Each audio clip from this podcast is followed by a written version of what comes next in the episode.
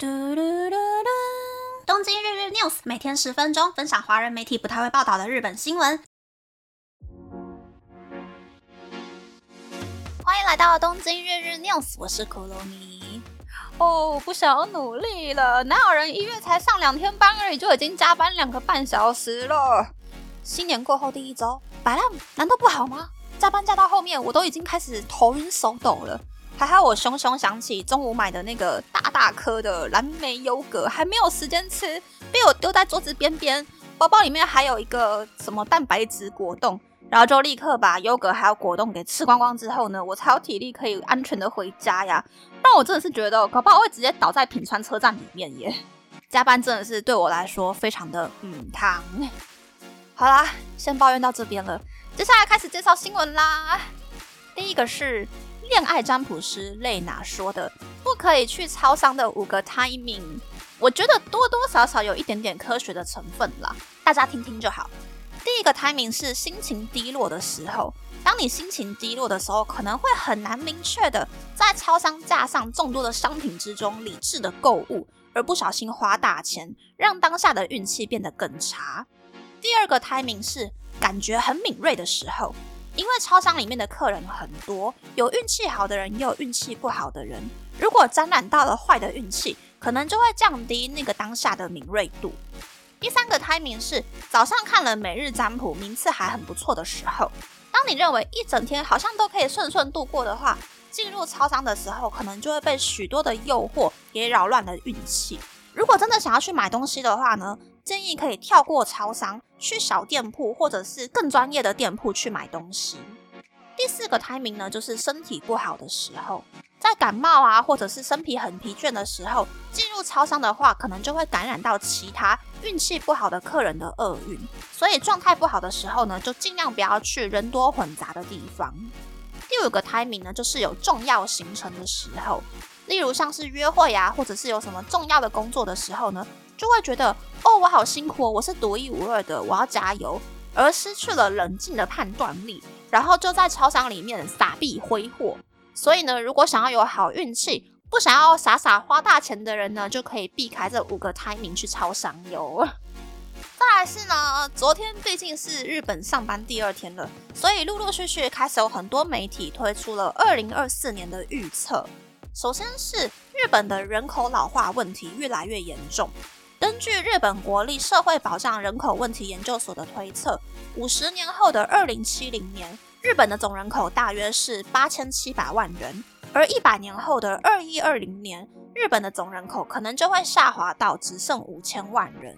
这样的日本可能会出现什么问题呢？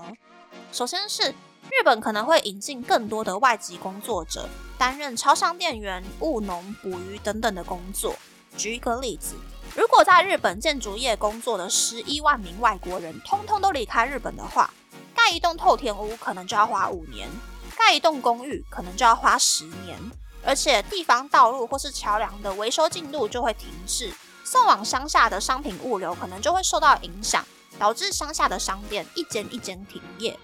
那么看近一点点，二零三零年的日本可能又会是什么模样呢？也许到那个时候，医美的技术会更好，六十岁的人看起来像三十五岁，女性的年薪大幅增加，赚钱的行业可能就会变成什么植物肉制作达人、VR 空间设计师，或者是白衣骇客。人类的寿命可能会大幅增加，五十岁都没有结过婚的男性就占了百分之二十，女性占百分之十八点五之类的。又或是东京的空屋率大增，治安变得超级无敌差。地球暖化可能会造成可可树在二零五零年灭绝，所以巧克力会变成有钱也买不到之类的样貌。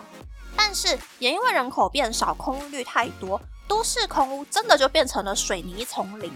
大量的蜜蜂占据了空屋筑巢，袭击附近的超高龄居民。太多身体能力退化的高龄人口驾驶汽车，导致交通事故频传。虽然在车祸之后立刻通报一一九。日本的人口真的太少了，没有足够的消防队员可以立刻前往救助，也因为医院里面的血库缺血，即使伤患努力的撑到医院，也无法接受治疗。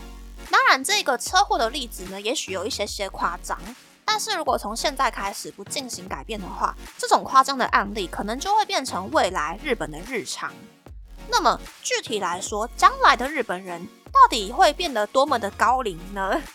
根据二零二零年的调查，世界各国人数最集中的年龄层排行榜，第五名是韩国的四十二点八岁，第四名是西班牙的四十三点五岁，第三名是德国的四十五岁，第二名是意大利的四十六点四岁，第一名当然就是日本的四十八点六岁。在那之后过了四年，现在的日本人人数最集中的年龄早就已经超过五十岁了。也就是说，四十七岁或是四十八岁的日本人可以说是偏年轻的人。其实，二零二二年十月大约就有两百万名日本人，他们的年纪是五十岁，而且去年日本的新生儿居然还低于七十五万人。日本的少子高龄化问题真的非常的严重。嗯，大家觉得怎么样呢？对于日本，我是抱持着负面的想法啦，因为日本人的性格就是逆来顺受嘛，比较没有自己的主张、自己的思想。所谓比较有想法、有能力，而且不能够配合逆来顺受的生活模式的日本人呢，早早都跑到国外去了。台湾的少子高龄化问题其实也还蛮严重的，但是我觉得台湾的婴幼儿照护产业啊，比日本还要发达，这个对双薪家庭来说会比较友善。想要生小孩，然后也有意愿花时间去教育小孩子的人，比较可以有勇气生小孩啦。前几天日本刚好就有一个新闻专题，访问前早安家族的 idol。那个 idol 他因为在日本生活压力大到不会说话了，所以他三十多岁就决定搬到台湾住。在台湾认识了日本人丈夫之后结婚，现在呢，包含肚子里的那个，一共有三个小孩。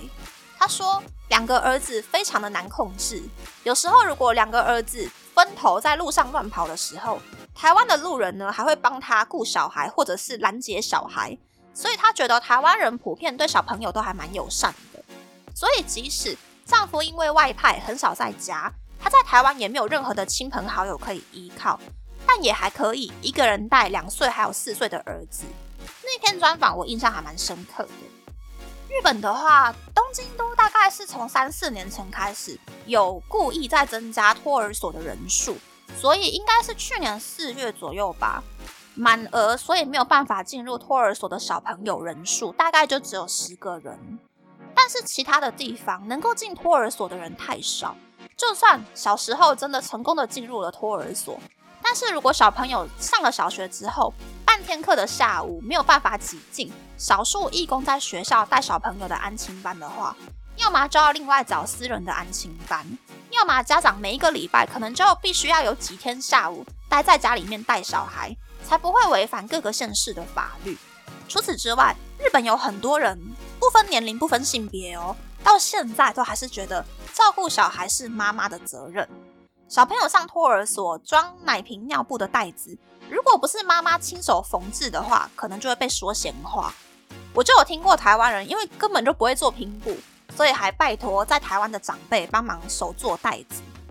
整体看下来呢，日本的环境、政客、议员、法律、人民的态度，对于双薪家庭来说算是非常的不友善。所以很多日本人就会选择同居，或者是结婚但不生小孩的生活模式。